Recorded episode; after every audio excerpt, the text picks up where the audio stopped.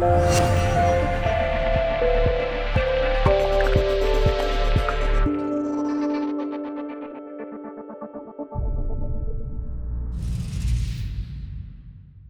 de Karlsruhe est une installation qui est née euh, en 2016, qui d'abord s'appelait Eau de Paris.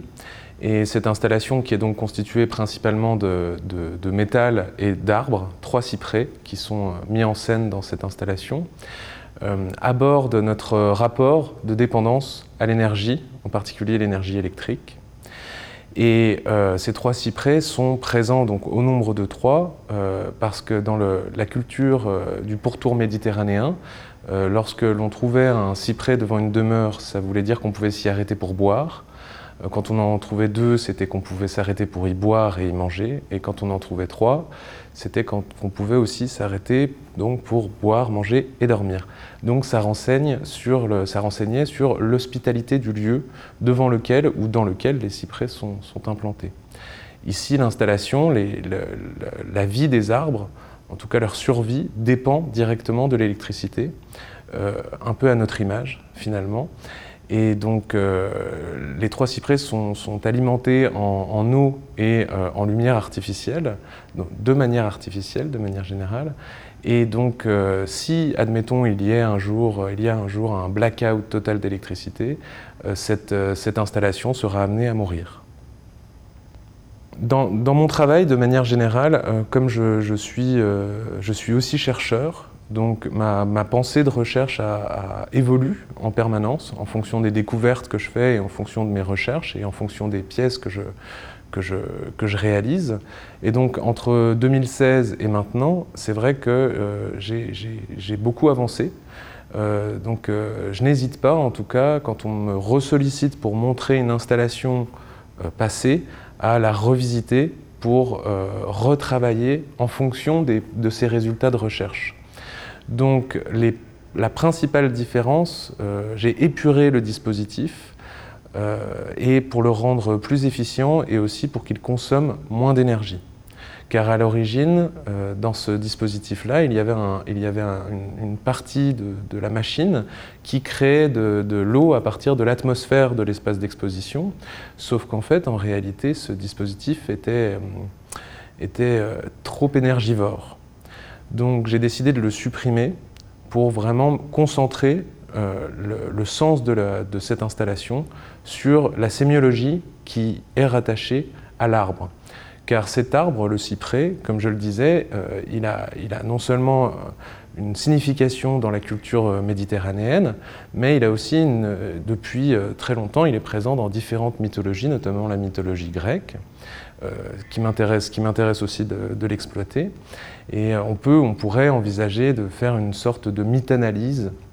Donc c'est euh, essayer de, lire notre rapport à notre environnement, le rapport que l'on entretient aussi à l'énergie, comme je le disais, et on peut, lire ce rapport-là au travers, pourquoi pas, de la mythologie grecque. Ensuite, euh, l'arbre, cet arbre-là, il, est, très dense en termes de, signification. Euh, le fruit de cet arbre-là était aussi utilisé pour euh, fabriquer des, médecines, de la médecine, et, employé dans, différentes, dans différents cultes.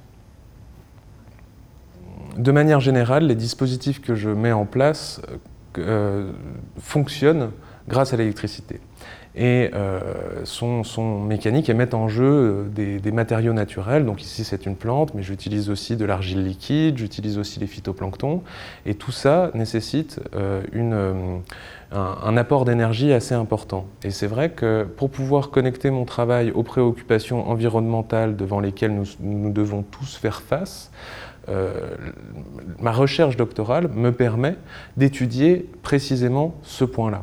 Et donc, dans le cadre de la, de la, de la monstration de cette, de cette œuvre, une nouvelle fois, euh, dans le siège, au siège social de l'entreprise ENBW, qui est une entreprise qui produit de l'énergie, qui essaie de la produire de manière, la manière la de plus en plus vertueuse, on va dire, euh, j'ai essayé de, de, de, passer un accord avec eux, donc euh, là c'est encore en cours, où nous allons signer un contrat qui garantit que l'énergie électrique utilisée pour cette installation pendant la durée de l'exposition soit certifiée, renouvelable, verte.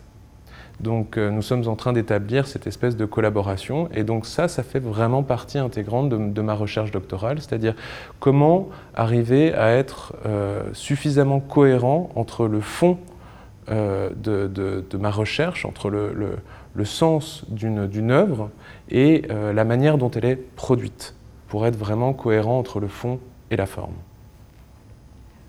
Étant donné que les dispositifs sont majoritairement mécaniques, ils demandent aussi pas mal de, de recherche euh, en ingénierie.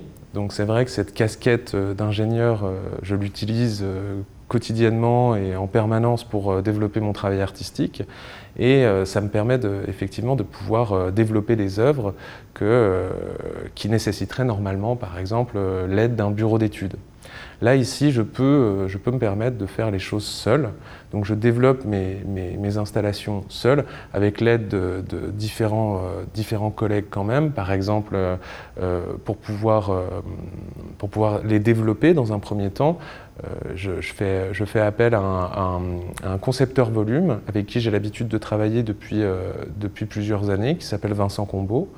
Euh, et avec lui, nous arrivons à, justement, grâce à la 3D, aussi travailler sur l'ingénierie de, ces pièces-là.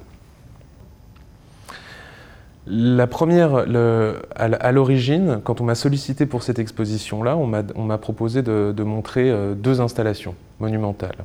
Donc la première est Haut de Paris, qui est devenue Haut de Karlsruhe, euh, pour, Critical Zone. Et euh, la deuxième qui était Ruine, donc une installation vivante également produite qui fonctionnait avec euh, des phytoplanctons qui, euh, qui, grandissaient à la surface de monolithes. Donc ça, c'est une installation que j'avais déjà montrée à Paris au 104 euh, pendant la Biennale Nemo pendant plusieurs mois. Et comme on a décidé en fait de transformer cette, on m'a proposé en tout cas de transformer cette, cette, cette installation-là ou de proposer un nouveau projet numérique, entièrement numérique, inspiré de cette, de cette installation-là. Donc, euh, les phytoplanctons, quand ils, se développent en surface d'un monolithe, ils créent un biofilm, et sur ce biofilm-là viennent ensuite pousser d'autres sortes, d'autres structures de phytoplancton.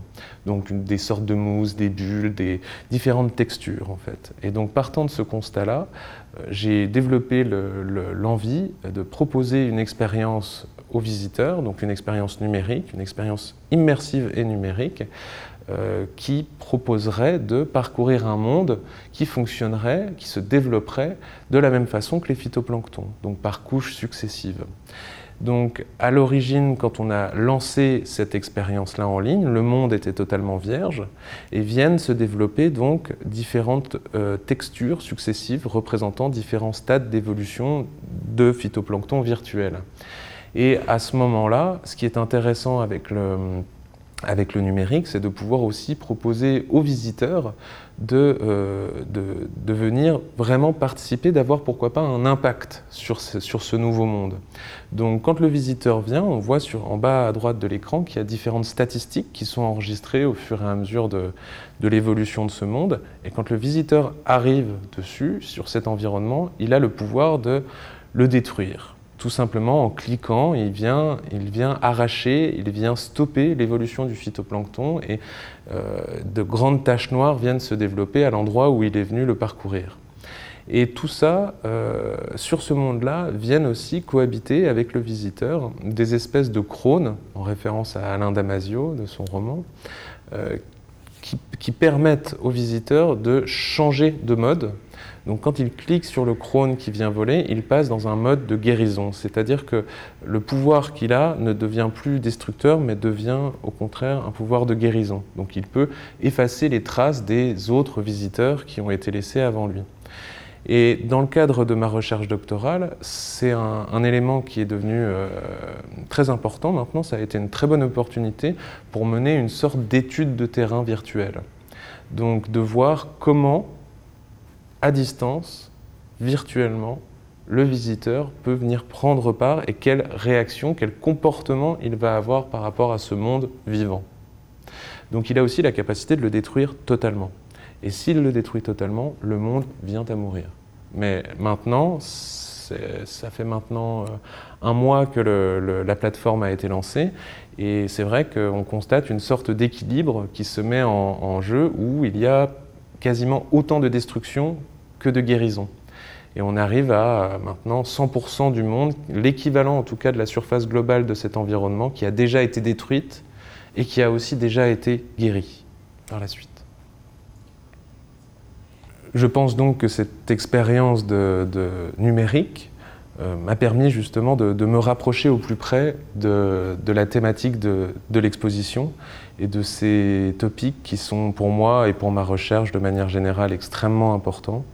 Et donc c'est un vrai, un vrai plaisir d'avoir la chance et cette opportunité de, développer encore mon travail, surtout en lien avec, euh, avec les, grands sujets qui sont traités par Bruno Latour.